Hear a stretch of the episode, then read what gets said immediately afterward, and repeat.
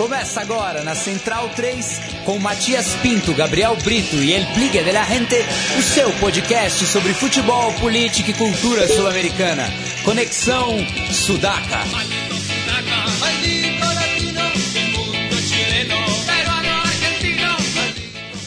Buenas ouvintes, mais uma sexta-feira, mais um Conexão Sudaca, abrindo a temporada 2015. Estivemos aí numa pré-temporada de dois meses, à base de fernet, assado e outras hierbas mas. Volto aqui com a presença dos meus companheiros, Biglia de la Gente, Felipe Domingues, Fala, como Ma- vai? Fala Matias, boa noite, boa noite a todos os centralinos. Na verdade, um prazer enorme encontrar os amigos. Tava com saudade já da- das nossas charlas semanais. Grande salve a todos. Hein? Estamos aqui também com Gabriel Brito. Boa noite, Matias. Boa noite, Centralinos. Como disseram vocês, um prazer retomar os trabalhos aqui na rádio. Linda chuva de papel, de papel picado aqui que nossos ouvintes ofereceram na porta da rádio. A gente agradece muito de coração. Vamos que vamos e com um reforço na área, não é, Matias? Mas antes de apresentar a nossa nova contratação, vou chamar o nosso convidado, El Flaco Amarelo. E aí, como tá, Flaco? Olá, olá, boa noite. Um prazer estar aqui com vocês. Agradeço o convite. Bueno. É, e apresentando aí a, a grande contratação do, do ano, o Engante aí, que vai vir é, distribuir os passes para os demais sudacas. Estamos aqui com Leonardo Lepre Ferro, que já é da casa, né? Não, não é uma contratação, assim, não é uma grande novidade, mas é, agora assinou o contrato. Passou o período de experiência. Obrigado pela, pela apresentação. Acho que eu tô mais pra, pra volante de, com coração solidário do que para o talento de um engante. O talento eu deixo aí para o pessoal. Agradeço o convite, é uma honra estar aqui com vocês e, e mais do que colaborar, eu acho que eu vou aprender muito com o pessoal tão qualificado para falar sobre futebol sul-americano. Bueno, estamos todos juntos nessa. E Todos aprendendo. todos aprendendo também. E o assunto da semana, além é, do, da pré-temporada que a gente vai falar, dos clássicos de verão, é, da despedida de Riquelme, é a, volta da Libertadores, alegrando as nossas noites de terças, quartas e quintas. Já começou com um jogo inusitado, né? Aliança Lima e Huracan, com portões fechados, né? Fato lamentável, né? A Libertadores já começar com, com o Matute, belíssimo estádio que eu tive a oportunidade de conhecer lá no bairro de La Victoria, em Lima, com o nosso amigo eh, El Charri, e um papelão do Aliança, né? Em todos os sentidos. É, perdeu de 4 a 0 e antes de ontem, o, a- ontem, né? Pela tarde, a torcida Comando Sul, a Barra Brava do Aliança invadiu o treino, é, bateu em três jogadores, no Victor Cedron, no Gabriel Costa, jogador uruguaio, e no Landauri, acho que o, o ponto esquerda, né? E, e o Sanguinetti, que é o treinador uruguaio, também renunciou, né? Pediu as contas, né? Mas grande vitória do Huracan, né? Memorável, depois de 41 anos chegar e meter 4 a 0 no, no Aliança Lima, mesmo sem torcida, jogando de visitante, incrível e que linda festa teremos no em Parque Patrícios, né? pro- nesse jogo, praticamente classificado, com jogadores já com uma história bem legal com o clube, né? O, o Titiarano que não pôde jogar o primeiro jogo, que estava naquele time do Angel Capa, que foi o campeão moral, né, naquele em 2009, acabou perdendo o título pro Vélez de uma maneira muito polêmica. E também o Eduardo Domingues, o, zagueiro que também estava naquele time, e o Pato Toranço, que foi o grande craque desse jogo, né? Jogou muito o Toranço, eu não imaginava que ele eh, chegasse a essa altura da, da carreira jogando com essa qualidade, né? Meteu dois passes, fez outros dois gols. É, e, o, e o destaque também para o Anchope, né? O Anchope Ávila, que vem numa uma sequência positiva. No, no o final da, da B Nacional para ele foi muito bom. Ele chegou a, até, inclusive, ter o nome cogitado no Boca Juniors. O que não aconteceu, mas ele, se, se você analisar, ele é, um, ele é um jogador, ele é um camisa 9 perfil chinês, né? É, muito brigador. Brigador, talvez ali falta um pouquinho de talento, mas. Quantos anos ele tem, você sabe? Ele é jovem? Eu não sei a idade dele, mas ele não deve ser muito velho, não. Ele é um jogador assim, novo. É, eu fiz um texto né, pro Pranche- Prancheta Tática e eu pedi umas informações né, pro nosso amigo Juan Pablo Mendes do Olé e ele já tinha alertado a- o One Shop Ávila, que era um, um grande jogador. E também falou muito do Pete Martinez, né? Que jogador que foi pro River Plate, que, era o grande craque daquele time. Foi pra ser o camisa 10, né, do Rio. Foi, vai jogar hoje, né? Depois a gente vai, falar mais desse, dessa decisão entre São Lourenço e, e River. Na verdade, River e São Lourenço, né? Que é o primeiro jogo é no Monumental. Mas esse garoto também falou maravilhas, que joga muita bola. E vai ter uma grande chance aí de com a camisa do River. E Ô, ô, Flaco. Flaco, tá na escuta? Sim, tô na escuta. Você acha que o Angelite ficou feliz com a vitória do Huracan? É, para mim é um, é um pouco complicado dizer porque eu tenho um, um lado um pouco político forte no Boca. Ah, sim, perdão. E, e- não, e, e no caso eu sou bastante contra a administração do Angelici, não é? É, Por mais que seja difícil essa coisa de provar que ele era realmente sócio, do Huracan, é, é difícil falar na intimidade dele o quanto ele ficou feliz. É, com o Osteiro é meio difícil falar isso. Mas eu. é, A, a piada existe e eu sou um dos que fazem essa piada, que sim, ele ficou feliz. Sim. É, o Angelite que é um braço político forte do Macri, né? Que é uma figura que a gente vai falar bastante esse ano. É, provavelmente é candidato à presidência pelo Partido PRO. Exato. E ele tem uma, é, também é um dos grandes desafetos do Riquelme, né? Já vamos declarar aqui a nossa oposição ao macrismo na presidência da República, pelo amor de Deus. Não é Aliás- kirchneirismo isso, mas o Maurício Macri Aliás, hoje o... saiu uma matéria do, da, da relação do Fernando Niembro com o, o Macri, muito legal esse texto. E falando que o, o Niembro vai trabalhar né, pra, pela campanha do Macri para presidente. E esse, pe- esse pessoal ele tem a capacidade de se juntar, né? Esse O pessoal assim, quando eles são, eles têm mesmo geralmente a mesma vem da mesma laia, digamos assim, eles têm uma capacidade muito grande de, de, de, de- de se, de se, se juntar, né? Parece que eles têm um imã que eles vão se aproximando para uma coisa meio túrbia. É, só pra gente contextualizar, o, falando do Fernando Niembro, que é o principal comentarista da TV Argentina, né, da Fox Sports Latino. La Gorda Niembro. E figura muito ligada à Nova Chicago, né? Seu pai foi presidente da Nova Chicago.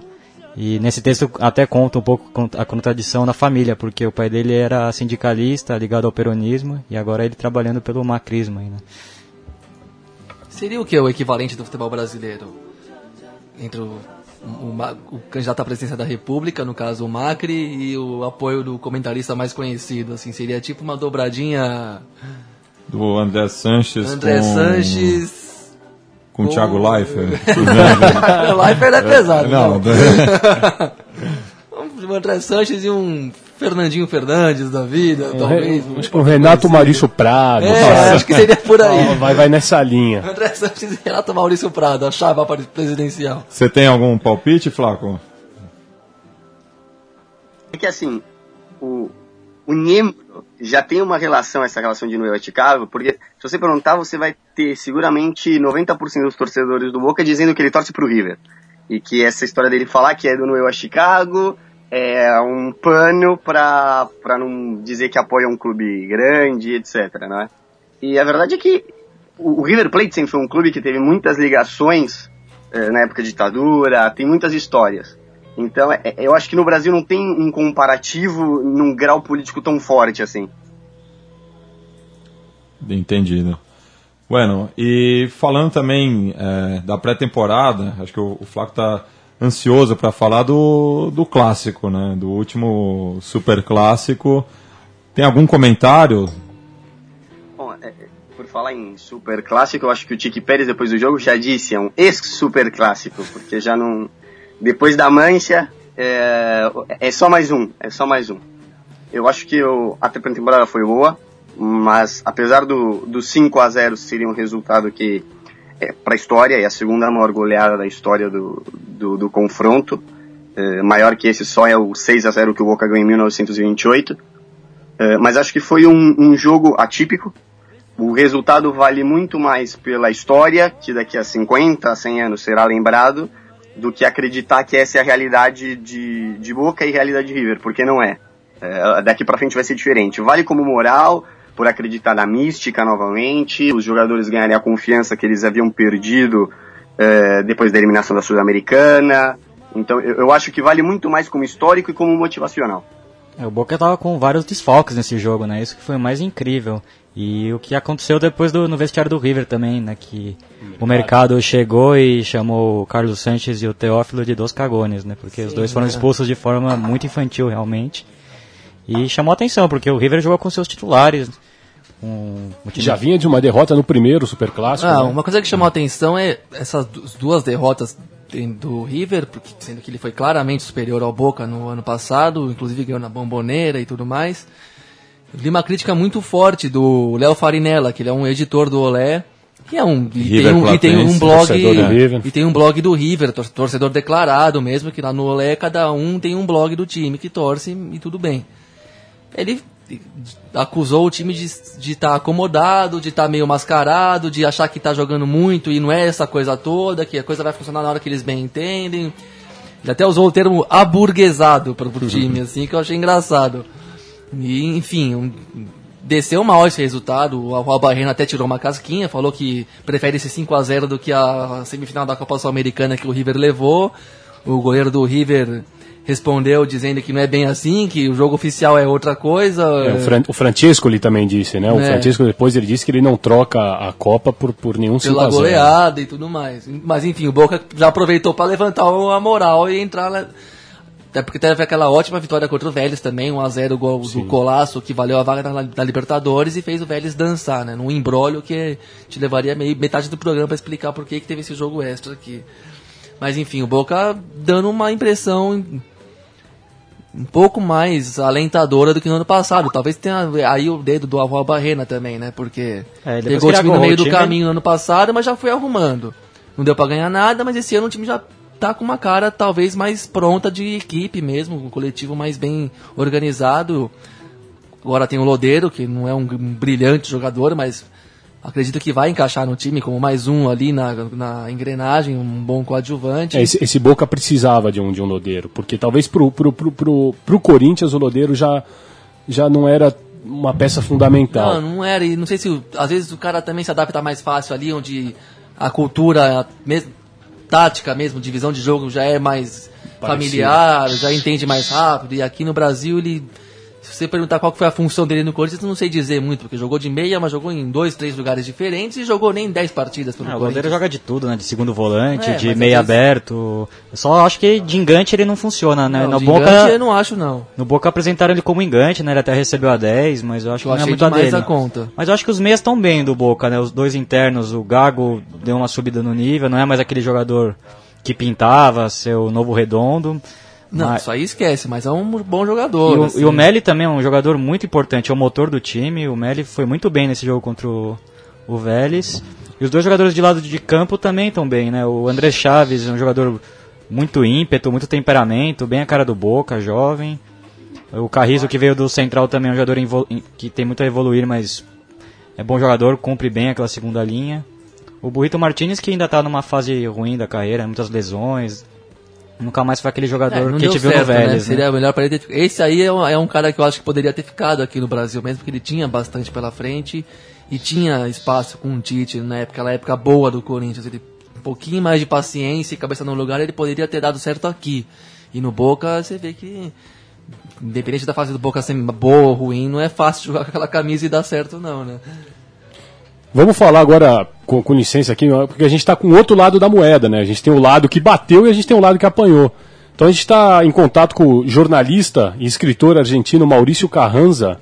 É, o Maurício ele escreveu uma crônica muito, muito emocionante, muito bonita sobre a despedida do, do Riquelme, sob a ótica de um, de um torcedor do River Plate, né?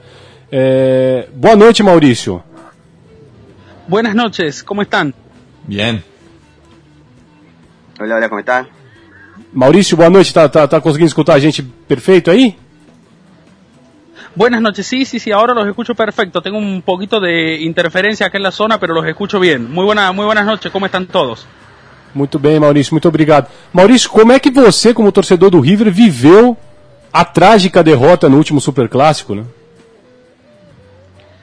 Eh, fue algo histórico, hacía más de 30 años que no aparecía un club que le hacía cinco goles a otro y es bastante es bastante duro pero es un partido amistoso, no deja de ser un partido de verano, el hincha obviamente que lo va a vivir distinto y hoy puede tener revancha para sentirse un poco mejor, aunque es un resultado que, que va a quedar en la historia. A nadie le gusta perder por más que sea um partido amistoso. É, boa noite, Maurício. Quem fala é Felipe. É, gostei muito do seu texto e me chamou muita atenção, algo que eu, que eu sempre pensei, né, que o Riquelme é um jogador com um selo River Platense de jogar, né? Daquela escola mais clássica de, de toque de bola. E é curioso que o Riquelme podia ter jogado no, no River Plate, diz a lenda, né? Que ele, o Cambiasso e o Placente seriam levados ao River, do Argentino Júnior. Mas o Riquelme teria escolhido jogar no Boca por, por toda a sua família ser boquense, né? Eu queria que você falasse dessa visão do, do, dessa, desse respeito que a torcida do River tem pelo Riquelme ele que também sempre respeitou o River como um grande adversário, né? Nunca foi aquele jogador muito provocativo, apesar desse longo confronto nas duas décadas que ele jogou. Eh, sí, eso fue lo, lo, principal, lo que más rescato de, del jugador, que a pesar de haber jugado casi siempre bien contra el rival, ser el ídolo máximo del otro club, eh, mantuvo un respeto bastante grande, lo cual es muy, muy difícil hoy. Siempre hay, hay mucha pelea y él, él se mostró siempre de una manera muy, con mucha caballerosidad.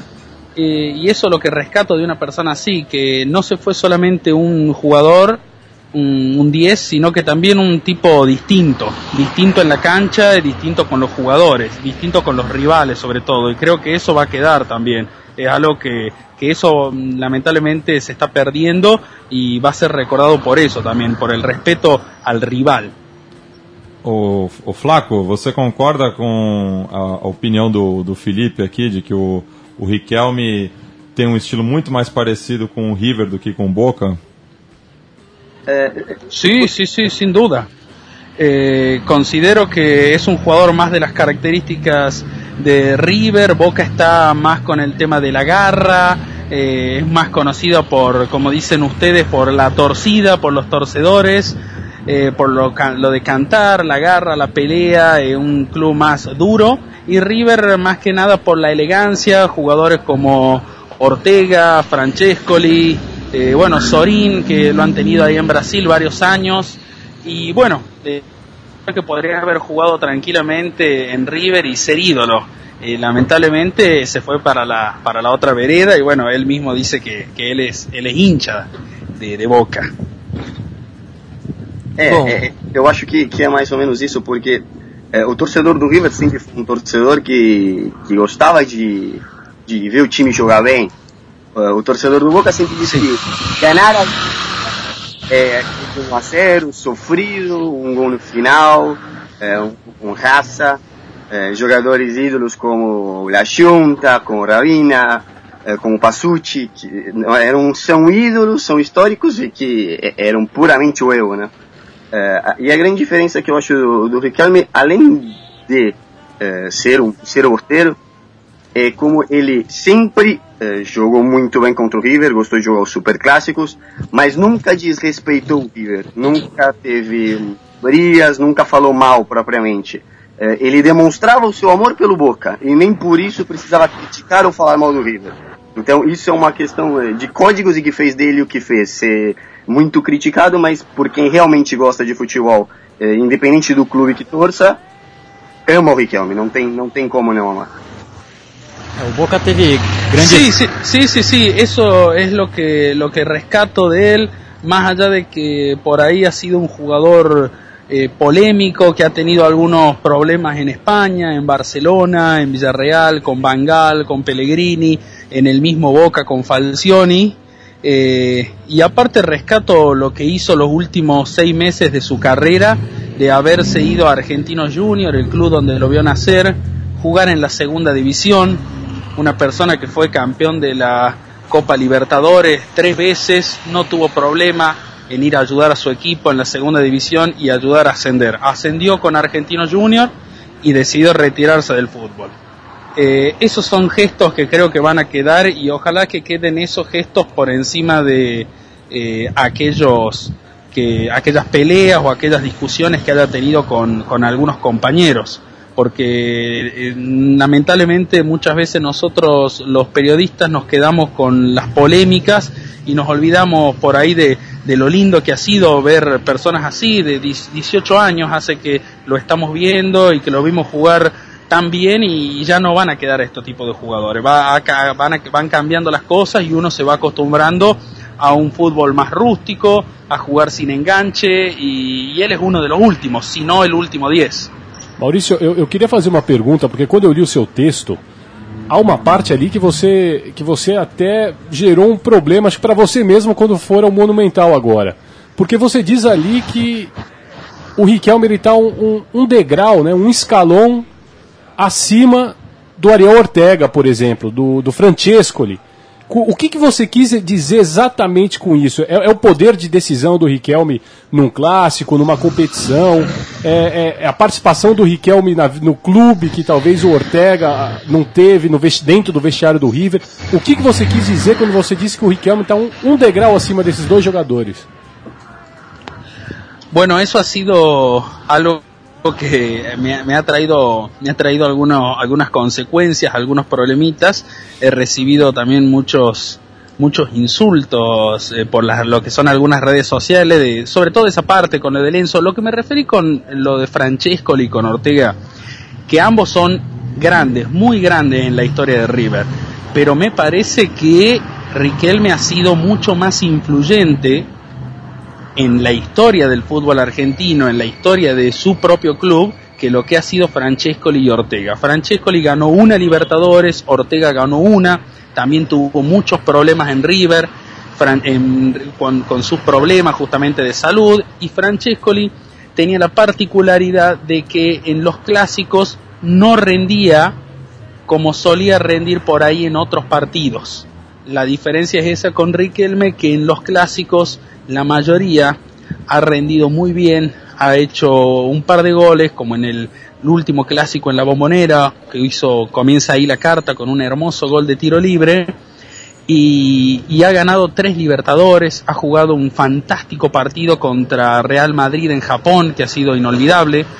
A eso me refiero, que cuando uno habla del mejor jugador de la historia de Boca, uno no duda y dice Riquelme. Cuando habla del mejor jugador de la historia de River, no todos dicen Francescoli, no todos dicen Ortega, hay algunas dudas. Es por eso que lo pongo un peldaño más. Ahí traté de ser lo más honesto eh, conmigo eh, como periodista, como hincha de fútbol, más que como hincha de River, traté de ser lo, más honesto, aunque obviamente que uno le pueden acarrear algunas consecuencias. Traté de ser lo más prolijo posible con, y, no, y no mentirle al hincha, no mentir y saber qué es lo que yo pienso. Obviamente que se respeta la opinión de todos.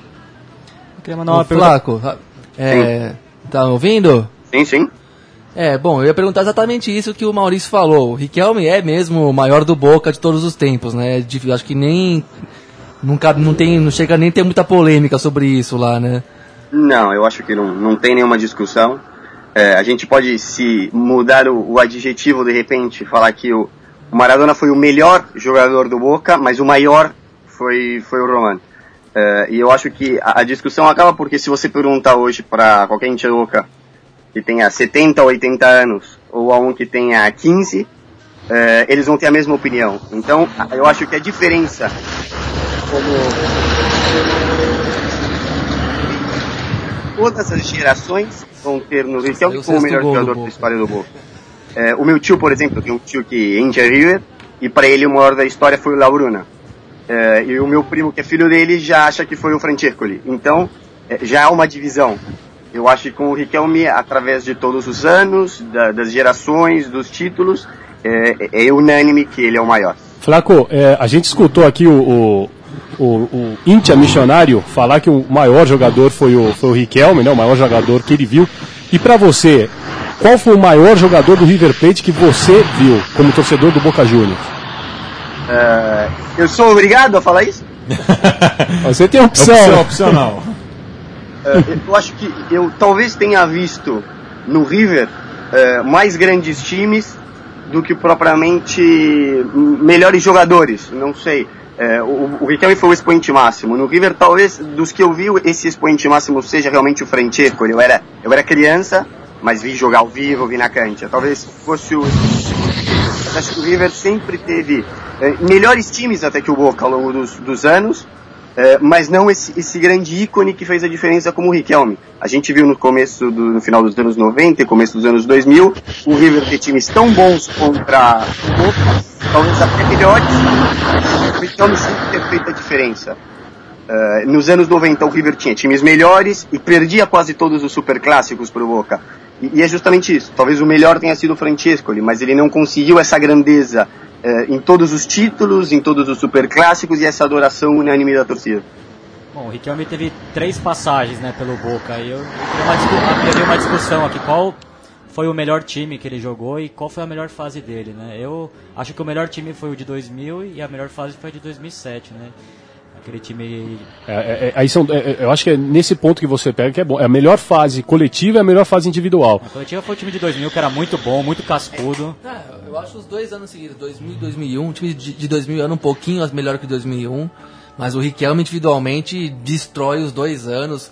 Ah, o Flaco citou o jogo contra o Real Madrid, que foi brilhante, porque ele jogou esse jogo, foi uma barbaridade. Mas contra o Bayern de Munique, tá também jogou 2001, muito esse dia. Ele jogou no mesmo nível. É que o Boca estava um pouco abaixo daquele ano. É, tinha perdido o Palermo. Teve um pouco mais de azar no jogo em si mesmo.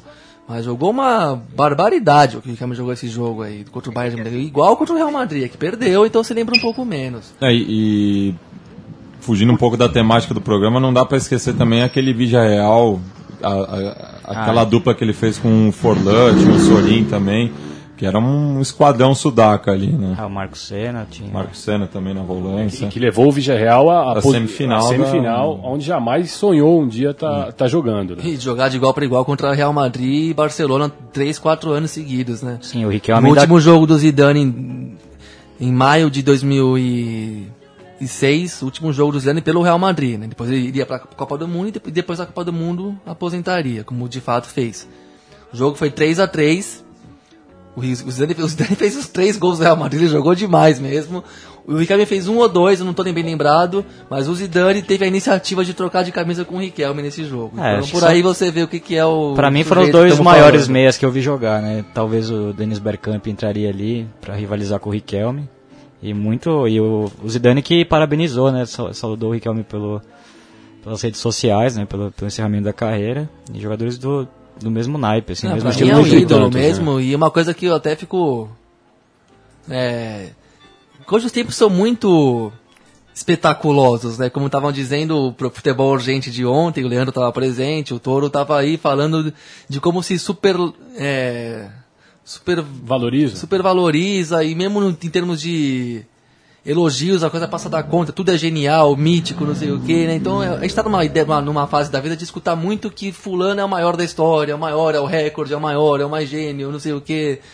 Quem vê Messi e Cristiano Ronaldo toda semana então sabe bem do que eu estou falando. Tudo que eles fazem é quase que o maior da história. E não é bem assim. Não é todo o Neymar não é o maior do Santos. Espera aí, não tá nem se bobear entre os cinco. É, tanto o resumo que você está falando que o Riquelme não ganhou nenhuma bola de ouro e nem por isso a gente não está aqui gastando um programa inteiro dedicado a ele. É, então. E o Riquelme é um cara que é um caso meio único de cara que eu achei. Nossa, eu, eu vi o maior desse time de todos os tempos. Eu acho, claro que eu não tenho imagens antigas, mas você, você vai lá, compra um livro, estuda a história, mas se, se informa o máximo possível. De tudo que eu já levantei no Boca Juniors, parece mesmo que o Ricardo foi o maior. E pelo que fala o Flaco aqui também, de que as gerações diferentes do, dos torcedores do Boca concordam com isso, então é uma coisa, por aí você vê como um, um jogador especial mesmo, viu? É um dos poucos eu, eu, que eu vi e posso falar, é, esse aí foi o maior desse time mesmo desde sempre. E eu é acho um, que um caso único mesmo, um muito fã dele, um ídolo mesmo.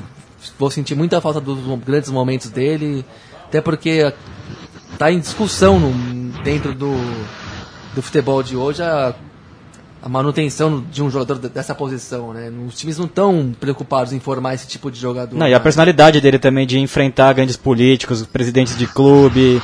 É, eu acho que uma postura de um jogador que a gente também não vai ver mais, né? Que não tem assessor na orelha, não tem empresário decidindo a carreira dele, ele mesmo se decide. Acho que um, um grande ponto do, dessa história do Riquelme, falando de, de, estatísticas de quem é o melhor, é que é, eu tenho, vou fazer agora 28 anos, e eu acho que sou um privilegiado ainda por ter visto o meu maior ídolo jogando muito bem e ganhando os títulos pelo meu clube.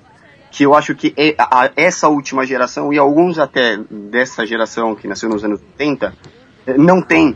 Hoje em dia, os jovens, o ídolo dele é o Messi, Cristiano são jogadores que muitas vezes nasceram em outro país, jogam por outros clubes. É puramente o jogador que faz malabarismo e muitos gols e uma grande estatística, mas que ele vê pela televisão. Então ele não sentiu, ele não viu propriamente. Então eu acho que o, o Riquelme talvez tenha sido, na América do Sul, o último ídolo que passou uma era jogando pelo seu clube. É, eu só, só fazer aqui, isso, você tem uma razão aí, mas eu vou fazer uma ressalva, hein? Tem, tem um camisa 1, teve um outro camisa 1 que também jogou no Palmeiras, tem um camisa 1 Sim, jogou... sim, é, esses é, também. É, o, o- eu falo do último, no caso Linha, mas você vai ter o Rogério, você vai ter o, o, o próprio, o próprio Marcos, mas abordando, por exemplo, o Neymar. O Neymar seria um jogador para marcar uma época no Santos. E, e ele jogou o quê? Três anos? eh, Verdade. quatro no time do Santos. Ele não consegue se tornar o ídolo, o grande ídolo que ele, que ele se tornaria. Ele pode, as crianças hoje de 10 anos gostam do Neymar, mas em dois ou três anos eh, eles precisam de outro ídolo no clube deles. O Neymar já passou. É, até, por- até porque tem essa questão do, do, do goleiro ter uma regularidade maior, se manter mais no clube. Realmente, os jogadores de linha, talvez o Riquelme e o Veron, que se aposentou ano passado também, tenham sido os últimos é, representantes, né? É, só fazer aqui agora que vamos ver ali, Maurício, hoje você não vai ver Messi, você não vai ver Cristiano Ronaldo, mas você vai ver uma final de Recopa aí, não é verdade? Sí, E qual, e qual é a sua expectativa hoje para esse jogão? ¿Cómo, cómo- cómo? no escuché bien? ¿Cuáles son mis expectativas? Para o jogo de hoje à noite? Eh, para el juego de esta noche de River San Lorenzo, eh, creo que River va a tener que cambiar la cara de acuerdo al superclásico 5 a 0, que tiene que volver y demostrar por qué es el campeón de la Copa Sudamericana.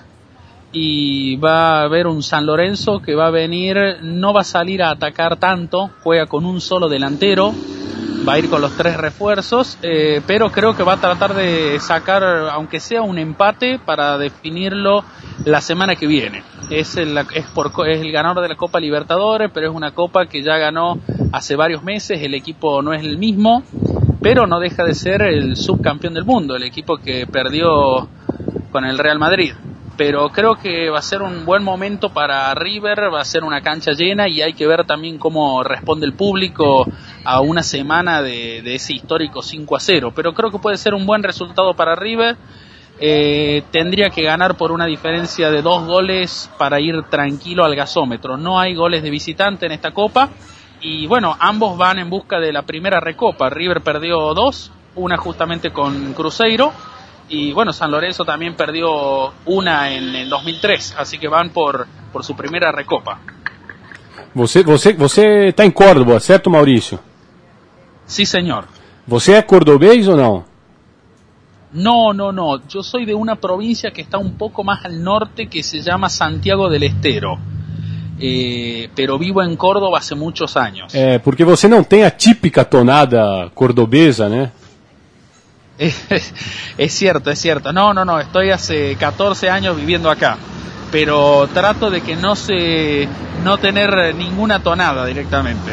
A tonada não tem, mas hoje você vai assistir o jogo tomando um bom Fernet, então. Eh, seguramente, seguramente algo, algo tranqui, es una, una linda noche de, de calor para, para ver un partido y para, para, para to- tomar algo, algo rico. Mas legal, né? Ver uma final de sexta-feira, um clássico, né? Aliás, São Lourenço River que sempre fazem confrontos espetaculares em torneios internacionais, né? Como o Léo, nosso companheiro, retratou muito bem no seu blog La Gambeta. Aquele São Lourenço e River de, de 2008 no 2008. Monumental foi um negócio, um dos jogos mais espetaculares que eu vi na minha vida. Eu fiquei uma hora só pensando na loucura que foi, né? Só O- pensando como eu gostaria de ser o Berrécio, né? eu gostaria de ser o Berrest, ser torcedor do São Lourenço naquele momento, porque é, 15 minutos do segundo tempo, 2 a 0 no Monumental com um a menos, né? O Botinelli tinha sido expulso. Dois, estavam já com Dois com dois a Dois a menos. Dois a menos. E ganhar daquele jeito. E, partido o 8 estuve de presente. Como, Maurício? Ese partido estuve presente en el Monumental, el famoso 8 de mayo del 2008. É o silêncio ao troço? Eh, Exactamente. Eh, Ese partido estuve presente fue es una de las de las derrotas más dolorosas en la historia de la Copa Libertadores para River. Fue algo bastante triste porque encima con dos jugadores más, eh, un equipo que tenía todo para salir y bueno, Vergesio, como ustedes lo dijeron, terminó en una de las noches negras que acá en Argentina cada año que pasa llega la fecha y se sigue recordando. Los mismos hinchas de San Lorenzo lo recuerdan siempre. Eso ha quedado como una fecha muy importante, más allá de que en la instancia siguiente, después San Lorenzo quedó eliminado. Pero fue bastante, bastante duro. Mais triste ainda com o Ramon Dias do lado contrário, né? Algo surreal ver o, o Ramon Dias num momento tão importante da história do River no, no banco do rival, assim como o. D'Alessandro, né? E o Placente também. né? Placente, jogadores ali da canteira, Michonari. O Alessandro também jogou esse jogo, não jogou? Sim, tava pelo, pelo São Lourenço. São Lourenço, São Lourenço. que é- O Orion, que já era, já era desde sempre foi rival do, do, do River Plate, né? Nunca, nunca, nunca se deu bem com a, com a, com a banda.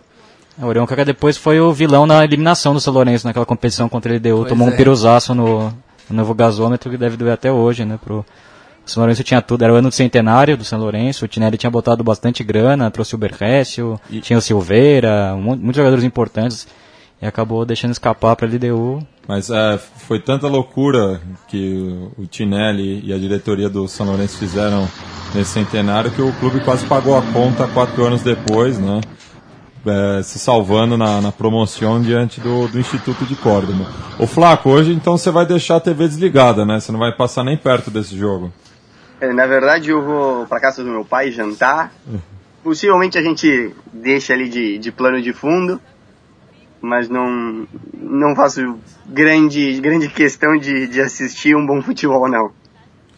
É, e agora falando propriamente da Libertadores, né? E só lembrando também que essa final de Recopa está acontecendo no começo da temporada, como devia ser sempre, só porque não tem nenhum brasileiro na disputa, porque com o calendário daqui isso se torna inviável e acaba disputando ela no meio do ano, quando os dois elencos já estão desmantelados. É, eu fiquei com a dúvida se não, não tinha a ver com a Copa América, né? Se- Não, mas em 2011 a, a Recopa foi jogada também no, no, no meio do ano, o Inter e Independiente. E era ano de Copa América. Tá? E era ano de Copa Mas América. sempre foi no meio do ano, né? Agora que mudou. Não, né? não, eu acho que é mais por conta do. De não ter uma equipe de brasileira não ter uma envolvida. equipe né? brasileira envolvida. Porque 2009, se eu não me engano, LDU e. Não, 2010, LDU e Estudiantes foi no começo da temporada. Sim. Quem ganhou? Foi o LDU. LDU, salvo engano, foi. Não. é, Eu, eu não lembro. Eu Eu honestamente acho que não foi o lembro. LDU mesmo, acho que o LDU toda vez que foi pra É, Contra o vezes. Inter, né? contra o Inter e contra, Contra o o Estudiantes. É, mas falando propriamente da Libertadores, Flaco, você acompanhou ontem a partida histórica entre o Palestino e o Nacional do Uruguai, pra, o, definindo qual vai ser o primeiro rival do Boca? Sim, assisti. Por, por assistir sempre, Libertadores, eu. Não interessa quem tá jogando, eu, eu assisto o jogo, se possível. Mas principalmente por olhar os dois times, saber exatamente o que o Boca vai E, curiosamente, um dos melhores do campo se chamava Riquelme, então valeu a pena assistir mesmo. Aliás, in- insuport- é, foi insuportável a transmissão da Fox. Toda vez que o Riquelme pegava na bola, Tinha que ter uma analogia. tinha que ter uma analogia, falar que não era aquele Riquelme, como se o telespectador fosse um idiota. que não, não soubesse, Não soubesse. quem é o Riquelme. É. É, eu, eu acho que a verdade é que é, as- normalmente a maioria dos jornalistas aqui tem um conhecimento muito raso sobre futebol sul-americano. Então eles se apegam ali em duas, três coisas e dois ou três jogadores e situações e, e se martelam em cima dela porque eles não têm um conhecimento maior- muito maior que aquilo. Então eles simplesmente estudam para aquele jogo determinado ou no meio do jogo se agrandam numa coisa e, e permanecem nisso. Mas aí é eles esquecem pro jogo seguinte, eles esquecem, né? Parece. Exatamente, e depois eles esquecem. Não O tem é como acúmulo. Se fosse outra surpresa. Mas é que eu tenho reparado nesse negócio da transmissão, já foi bem pior, porque de alguma forma ou de outra a gente tem que reconhecer que os caras estão um pouco mais informados, até porque os caras passam todos os jogos da Libertadores. Não é possível que você só vai estudar meia hora antes do jogo para trabalhar nisso em TV aberta em rede nacional, né? Então dá para perceber que eles estão mais um pouco mais ligeiros nisso. Nesse jogo do Palestina até eu achei legal da parte da transmissão, apesar de todas as fanfarronices exageradas, um tratamento respeitoso porque que significa o Palestina, um pingo de noção do que está acontecendo, do que é o clube, do que é a comunidade. Então, de, bem, de pouco em pouco eles vão melhorando. Já foi bem pior essas transmissões assim. Agora falta eles reconhecerem que os times estrangeiros, em geral, batem de frente com os brasileiros, né? Porque é uma mania de falar que o time de, de outros países sempre é pior e que o brasileiro só precisa jogar um pouquinho mais para ganhar o jogo. Mas vamos ver se eles mudam um pouco esses hábitos. É, né? e ontem o Tá Palestina... aumentando o intercâmbio, não tem jeito, né? Vai, vai, vai, você vai tendo uma, mais noção do que acontece nos outros países. E falando dos dois rivais, né, o, o Palestino é um time muito interessante de ver jogar, não tem nenhum Jogou muito craque, mas uma dinâmica de jogo incrível. Aliás, baita técnico o Pablo Guedes, né, uma baita história. É, é, Pablo Guedes que teve começou a carreira no, no futebol espanhol, nas divisões menores. Como jogador, né, ele foi companheiro do Tito Villanova e através do Tito Villanova ele conheceu o Guardiola, fez alguns cursos com o Guardiola. E foi campeão com o Nova Chicago na, da Metropolitana há, duas temporadas. Barcelona de la B. Barcelona. Foi a sensação, né, daquele, daquele... É um time que joga mesmo nesse esquema maluco, com três zagueiros, com três atacantes, muita troca de posição, jogadores muito inteligentes, o, o líbero Lanara, muito bom jogador, é, você, o Riquelme, Marcos Riquelme, ponta esquerda, também muito bom. O direita também muito bom. Valência jogou Valência, muito bem. jogador, gordinho né? ali, mas chutando muito bem de longe. Quase marcou o segundo gol por cima da hora.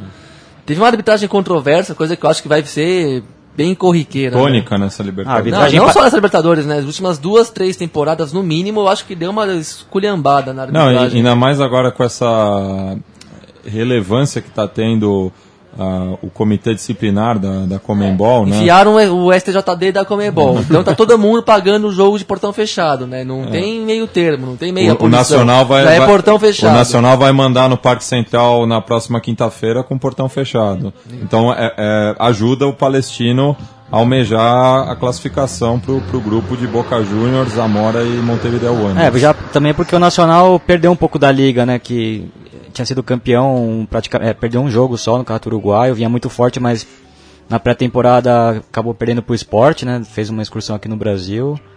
E, e também não vai ter o Polenta, né? O zagueiro que veio da Itália. Foi- É uma posição que o, que o Nacional não tem, não tem recâmbio. O- ontem jogou o Arismendi, que é volante, que cumpriu essa função depois da expulsão do Polenta. Expulsão, aliás, para mim, muito exagerada. né? Era- Assim como foi a do Guerreiro também, Também. na quarta-feira. Muito exagerado. E depois teve um lance muito controverso também no contra-ataque do Sebastião Fernandes puxou e o, o goleiro Melo acabou pegando com a mão fora da área. Não deixou passar. É, o né? jogo, ele, deu, ele deu uma vantagem, só que o cara ficou totalmente cercado de marcadores e não foi tão vantagem assim, né? Só que aí o juiz deixou quieto. Quase foi gol ainda do, do Alonso, né? Pegou uma sobra e bateu colocado, ainda foi fora, mas. Interminável, Adão. É. É, interminável. O Nacional vai ter o reforço do Gastão Pereira, que é um jogador importante, que tá na tava no sub-20. Sul-Americano. Ele já tá jogando muito bem. é, depois a gente pode até falar, mas incrível como o Uruguai consegue se planejar nas categorias menores e o Brasil, cada, cada sul-americano que passa, vai com times de qualidade muito abaixo, né? E Que não é aliás, coincidência, né? E aliás, Não é já foram vendidas 30 mil entradas amanhã para a rodada toda, né? Mas que o, jo o jogo de fundo, o jogo mais importante é o clássico é, Uruguai e Argentina, que inclusive o Humbertito Grondona desdenhou um pouco, né? Do, do Uruguai, falou que não é o clássico da Tá, Argentina. tá senil, né? Tá, da- tá daí- louco da cabeça, Aí eu né? respondo pra ele, quando, quando a Argentina Tá mais ganhar... velho que o pai dele. Quando né? a Argentina ganhar um título no Uruguai, ele pode disso. pensar em, em, em desdenhar do, do Uruguai. Já o Uruguai são duas Copas Américas que ganhou lá. Ah, e o Uruguai, Então- pelo que mostrou, tem Olha, eu acho que tem um time mais coeso, né? O a Argentina tem mais individualidades, principalmente o Angel Correa, que pra mim é o melhor jogador do campeonato. Realmente o moleque é diferente. Vai É, foi campeão da Libertadores pelo jogando muito no São Lourenço, até um problema que ele teve de saúde no coração, teve que fazer uma cirurgia, mas já está contratado pelo Atlético de Madrid.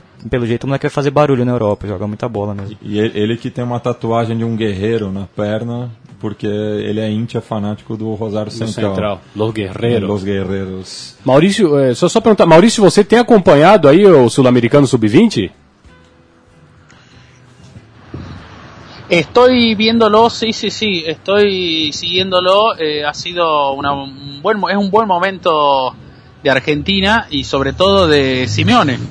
Justamente que en River no ha tenido no ha tenido una buena etapa en estos partidos desde que ha debutado y ahora la verdad que ha sorprendido con la cantidad de goles que viene haciendo y más allá de que no creo que vaya a tener chances en el club de jugar mucho, me parece que eh, se puede utilizar para una buena venta.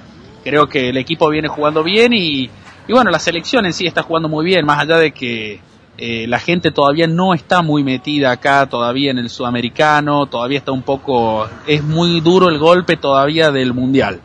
Todavía dura el golpe y la gente como que le cuesta todavía ver algunos partidos de la selección, le va a costar ver el tema de la Copa América. La gente quiere que ya llegue el 2018 y quiere tener un poquito de revancha. Todavía el, el do, esse dolor é difícil de sanar todavía. É, falando de Sul-Americano Sub-20, a primeira vez que eu vi o Riquelme foi no Sul-Americano Sub-20. Acho que foi do Chile, que ele jogou muita bola. Destruiu o Brasil, 2x0. É, 2 a 0. Dois golaços. E esse time da Argentina era muito bom de bola, né? Tinha o Aymar, tinha o Cambiasso. Já, já era o Peckerman, né? Era o Peckerman. Era, né? O Peckerman tinha sido campeão em 95, que era o time do, do Sorin, da geração do, do Sorin. Depois em 97 foi campeão mundial também. Ganhou aquele sul-americano. E no mundial o Riquelme jogou, eh, já era assombrosa como ele é- naquela idade tinha uma, um controle do time. Todas, todas as ações, todas as faltas eram com ele. Ele já tinha aquele, aquele jeito de proteger a bola que ninguém roubava a bola dele. E só pegou pedreira naquele Mundial. Ganhou do Brasil do Alex, do Fernandão por 2 a 0 nas quartas. Ganhou da Inglaterra do Owen com o gol dele. Tinha o Owen, tinha o Carragher. E na final ganhou do Uruguai do, do Nico Oliveira do, e do Munua, né? Que hoje é goleiro do Sim, Nacional. Sim, sendo que nesse Mundial Da Sub-20 o. Nico Oliveira era candidato a fenômeno também. É, Ele fez uns gols absurdos nes- nessa época aí de Sub-20 dele também. Ele Já, era já, candidato a ser fazia, um baita de um jogador. já comemorava com os passinhos de Bob Marley. Mas só para fechar o confronto palestino e nacional, né, já que representa tantas causas que vão muito além do futebol, tem a ver com os direitos de independência e soberania nacional, além de direitos humanos, né, uma notícia sobre o Chile dessa semana, duas, né? Uma é que a Michelle Bachelet finalmente está começando a impulsionar o, um projeto de legalização do aborto, não total, mas de, pelo, pelo menos em casos específicos de abuso sexual que geram um filho ou em ah, gravidez de risco também, né? E que no Chile é um avanço, que tem até uma legislação até um pouco mais conservadora que a do Brasil, que já é conservadora, mas é um passinho aí também. E outra é que a justiça chilena condenou dois militares por, do governo pinochetista por assassinarem dois jornalistas dos Estados Unidos em 73, chamados Charles Horman e Frank Terudi, é, em setembro de 73, né? não- Quer dizer, não tanto depois do golpe. E foram os militares, o brigadeiro do exército, os dois aposentados, Pedro Espinosa Bravo, recebeu sete anos de prisão, provavelmente domiciliar, né, porque já são muito velhos, e também Rafael Gonzalez, da Força Aérea, dois anos de prisão por cúmplice no mesmo, nos mesmos crimes. Né? Então, notícias alvissaredas do, do Chile. Enquanto que no Uruguai, o, o executivo, né, ainda o Mujica, né, o- se não me engano, Tabaré assume só no ano que vem, né, a presidência. E Mujica acelerou também um, um projeto de lei de eh, regulamentar o uso da maconha para fins medicinais, né, que é mais um avanço da legalização no Uruguai. Bueno, é, essa semana teve a, a volta do Huracan, a Libertadores, depois de 41 anos. A gente também viu o Palestino do Chile voltando a Libertadores depois de 36, 36 anos. A última foi em 79, né, quando ainda jogava o Figueroa e o tio do Ogro Fabiani. Mas é, o caçula da Libertadores, o Independente Del Valle, deu um batacaço ontem no Estudiantes, naquela cancha que é, é um dos motivos que a gente Assiste fica apaixonado Libertadores. pela Libertadores. Com uma igreja no meio do campo, com estacionamento atrás. Um campo society. É, um campo lado. society. Só faltou aparecer um bar lá com um monte de fumaça de espetinho saindo para cima, né? e complicou uh, pro, pro, pro Estudiantes, veteraníssimo na Libertadores, tetracampeão. Aliás, eu acho que a Libertadores com mais eh, campeões na, na, na primeira fase, né? São quatro, Corinthians, Nacional, Once Caldas. Caldas e Estudiantes. E não sei o, o que vai acontecer na volta em La Plata. O Independente Del Valle mostrou já no passado que podia ter ido um pouco mais longe, pecou justamente pela juventude, mas Ficar numa chave encardida com Botafogo, São São, Lourenço Lourenço, e União União Espanhola. Espanhola. Mas eu acho que está bem aberto, né? Ainda assim, é, é um placar completamente reversível.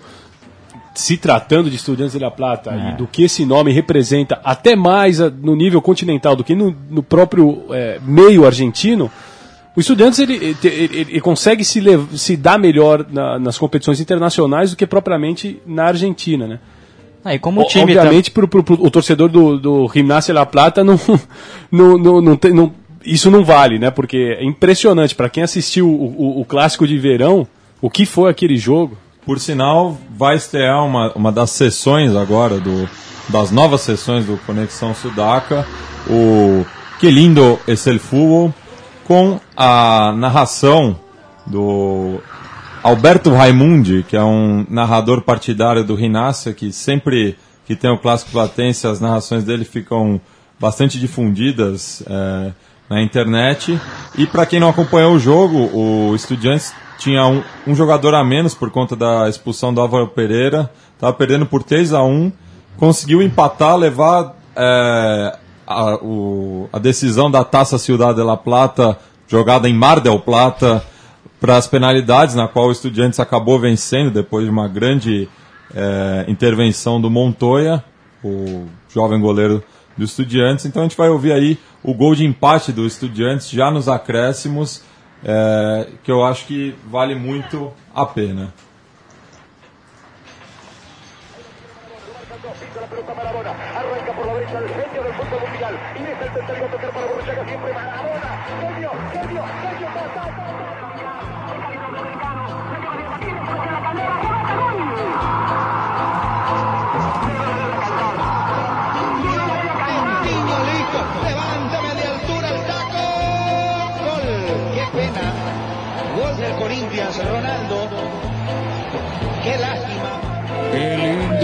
Es el fútbol, pibe.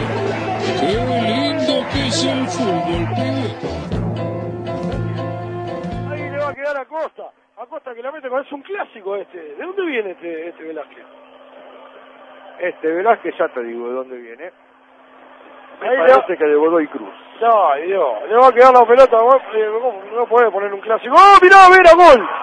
Vera, gol la peina. Dejate de romper las pelotas.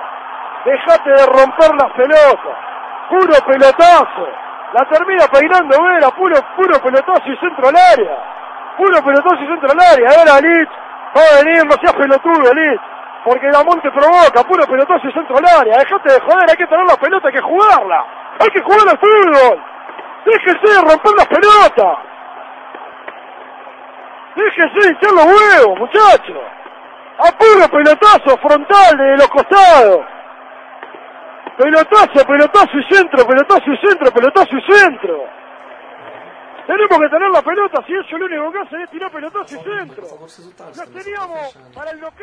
É, a gente ouvindo aí a revolta do Alberto Raimundi com um gol de empate do Estudiantes, gol do uruguaio Vera. Aliás, com a chegada do Palito Pereira, são quatro uruguaios né, no, no elenco do Estudiantes. Aguirre Garay, o Aguirre Dalmonte. Garay, o Dalmonte, o Vera e o, o próprio Palito. E fica um elogio também para o Independente Del Valle, que de novo, pelo segundo ano seguido, apresenta um time de jogadores jovens, né? Foi vice-campeão equatoriano.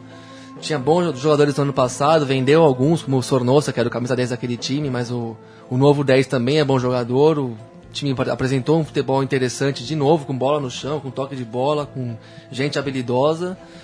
O Estudiantes vai ter trabalho para ficar com essa vaga aí. É, tanto é que esse time era bom que o, o treinador do ano passado, o Sixto Vissuete, assumiu a seleção principal do Equador, né? É, apostando realmente na, na base, um, um time muito interessante. E o Estudiantes é, é mais pela essa mística, mas também tem um- alguns jogadores interessantes, né? O centroavante eu acho muito bom, o Guido Carrijo, jovem, faz dupla com o uruguaio Vera. Perdeu um jogador de lado de campo que era muito bom, o Correia. Tá jogando o Alsk e o, o Palito Pereira jogando de meia, né? Não de lateral. Eu acho que foi uma boa sacada do, do Maurício Pellegrino. É, a posição que ele a- atuou muito bem no Mundial de 2010, né, pelo Uruguai, que ele fechava ali a, a- a linha É, os três homens do, do, do, meio de campo, ele mais pela esquerda, né? Eu só, só queria perguntar para o Maurício se se trata mesmo do, do, do, do clássico mais é, desequilibrado da, da Argentina, Estudiantes e Gimnasia, Maurício. Sin duda, sin duda. Eh, es el clásico, eh, el más desigual de la historia de, creo que del fútbol argentino y no sé si hay tanta desigualdad en otro clásico en el mundo. Eh, un equipo como estudiante que ha sido varias veces campeón, que ganó cuatro Copas Libertadores, que fue campeón del mundo contra un gimnasia que no tiene títulos, eh, que tiene una Copa Centenario ganada en los 90 eh, y después que en partidos ha tenido derrotas durísimas, contando un 7 a 0 eh, en el año 2006. Imagínense, estamos hablando de un 7 a 0, que son resultados casi de la década del 30, década del 40. Acá fue algo, algo insólito, insólito la verdad, jugando encima con algunos de los ídolos, estando eh, Verón, estando Calderón, estando grandes jugadores en, en estudiantes. Sí, sin duda es un clásico completamente desigual y el hincha de gimnasia es un hincha que vive constantemente a la sombra, porque su, su mayor logro es que estudiantes no gane algo en el año. Ahora el logro va a ser que estudiantes con esta derrota con Independiente no clasifique a la siguiente ronda, porque después es, es muy, muy desigual el clásico. Bueno, só repassando agora os resultados da, dessa primeira fase da Libertadores, a popular pré-Libertadores. É, já falamos que o Huracan visitou Matute e bateu a Aliança Lima por 4 a 0. A volta na próxima terça no mítico Parque Patrícios, às 8h15. O The Strongest conseguiu um bom resultado no México, empatando com o Monarcas por 1 um a 1 um. O gol do Pablo Escobar, esse O Pablo Escobar, o interminável também. É, o, o Strongest que já chegou longe na última edição e talvez tenha fôlego para mais um pouco. A volta é também no em La Paz às 10h45 na terça-feira, então essa é a rodada dupla. O Corinthians, praticamente classificado, carimbou o passaporte para o Grupo da Morte, 4 a 0 diante do Once Caldas. O Gabri esteve lá no Itaquerão por motivos é, jornalísticos. Muitos jornalísticos, é. já esperando hum. a próxima quarta-feira de cinzas, que promete ser mais jornalística ainda. Mas foi um, um atropelo inesperado assim do Corinthians. O Once Caldas mostrou um time um pouco abaixo do que chegou a mostrar em outras Libertadores. Num, nem quando teve um jogador a mais realmente assustou, apesar daquele gol controverso que me pareceu impedido, mas enfim, um time meio pobre tecnicamente mesmo, tanto que jogou em duas linhas de quatro o tempo inteiro. Corinthians bem encaminhado e tem, vai pegar um grupo aí duro pela frente, mas que promete ter um monte de jogo bom, né? O Cerro Portenho visitou o Táchira e foi derrotado por 2 a 1 A volta é no. Não sei se vai ser no Defensor del Chaco ou na hoje Azulgrana, mas vai ser na quarta-feira às 8h30, também fazendo uma rodada dupla com Once Caldas e Corinthians. Falamos já também do Palestino e Nacional, 1 a 0 para o Palestino. É, a volta vai ser no Parque Central com os portões fechados às 8h15 da quinta-feira. E fechando a pré-Libertadores, o Estudiantes recebe o Independente del Valle no Estádio Único de La Plata, quinta-feira, às 15 para as 11, horário de Brasília. Eu gostaria de agradecer imensamente ao Flaco Amarelo e ao Maurício Carrança pela presença aqui no primeiro Conexão Sudaca do ano. E como todos os convidados é, aqui da casa, as portas estão abertas. Está aí o Léo para provar isso. De tão aberta ele já, já acabou mudando para cá. Então agradeço os dois e deixo a palavra final para vocês. Bueno, de mi parte le agradezco muchísimo, muchísimas gracias por, por la llamada, agradecido a ustedes, un, les mando un saludo a todo un país que amo profundamente, tengo la suerte de poder ir de, de, vacaciones siempre, estuve justamente en San Pablo y en Río en agosto pasado, eh, hermosa gente, un país que, que, amo y que admiro, los admiro humanamente y obviamente en el fútbol mi, mi gran ídolo es eh, Ronaldo, lo quería decir. Eh, así que muchísimas gracias a ustedes y le mando una- un abrazo grande desde acá de Córdoba, Argentina. Y disponible obviamente para, para cuando quieran y necesiten. Muchas gracias. Eu, minhas palavras são praticamente as mesmas, eu agradeço, é, foi, foi muito bom participar, obrigado pela, pela oportunidade. Espero nas próximas vezes estar participando mais, principalmente agora com, com Libertadores, com o Boca jogando a Libertadores. E para quem puder, já fazendo aquela publicidade, quiser saber mais também sobre o clube, sobre o que está acontecendo, porque muitas vezes falta essas notícias em português, eu tô no ESPN FC com o blog República de la Boca, semanalmente contando não só é, o que acontece dentro de campo, mas histórias é, em volta do clube e da torcida. In- Inclusive um artigo muito interessante publicado anteontem sobre os 90 anos da La Doce.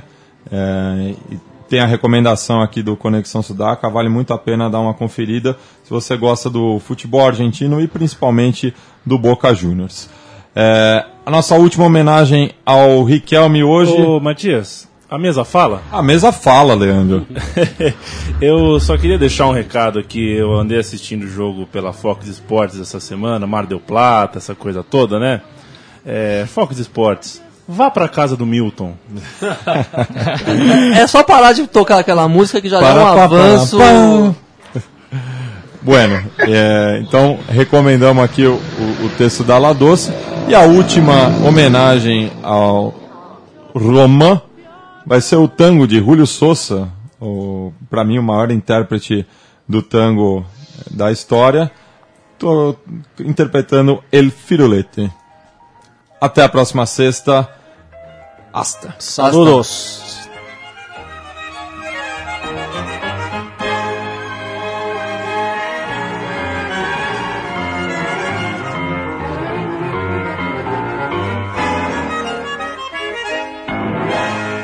¿Quién fue el raro bicho que te ha dicho, che pedete, que pasó el tiempo del firulete? Por más que ronquen los merengues y las congas, siempre es buen tiempo para mi longa.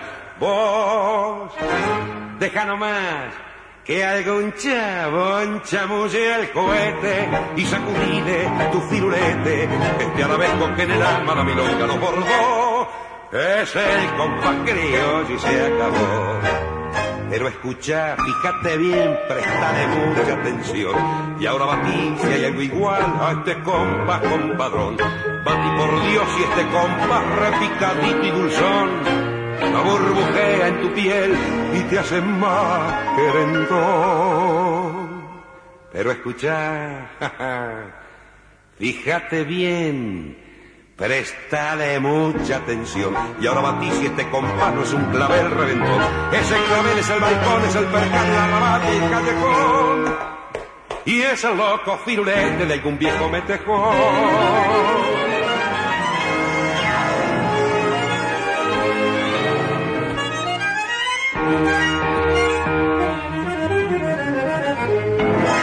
Vos, deja nomás hmm, que algún chabón chamulle al cohete y sacudile tu firulete, que este arabesco que en el alma la milonga lo bordó, es el compás criollo. Y se acabó.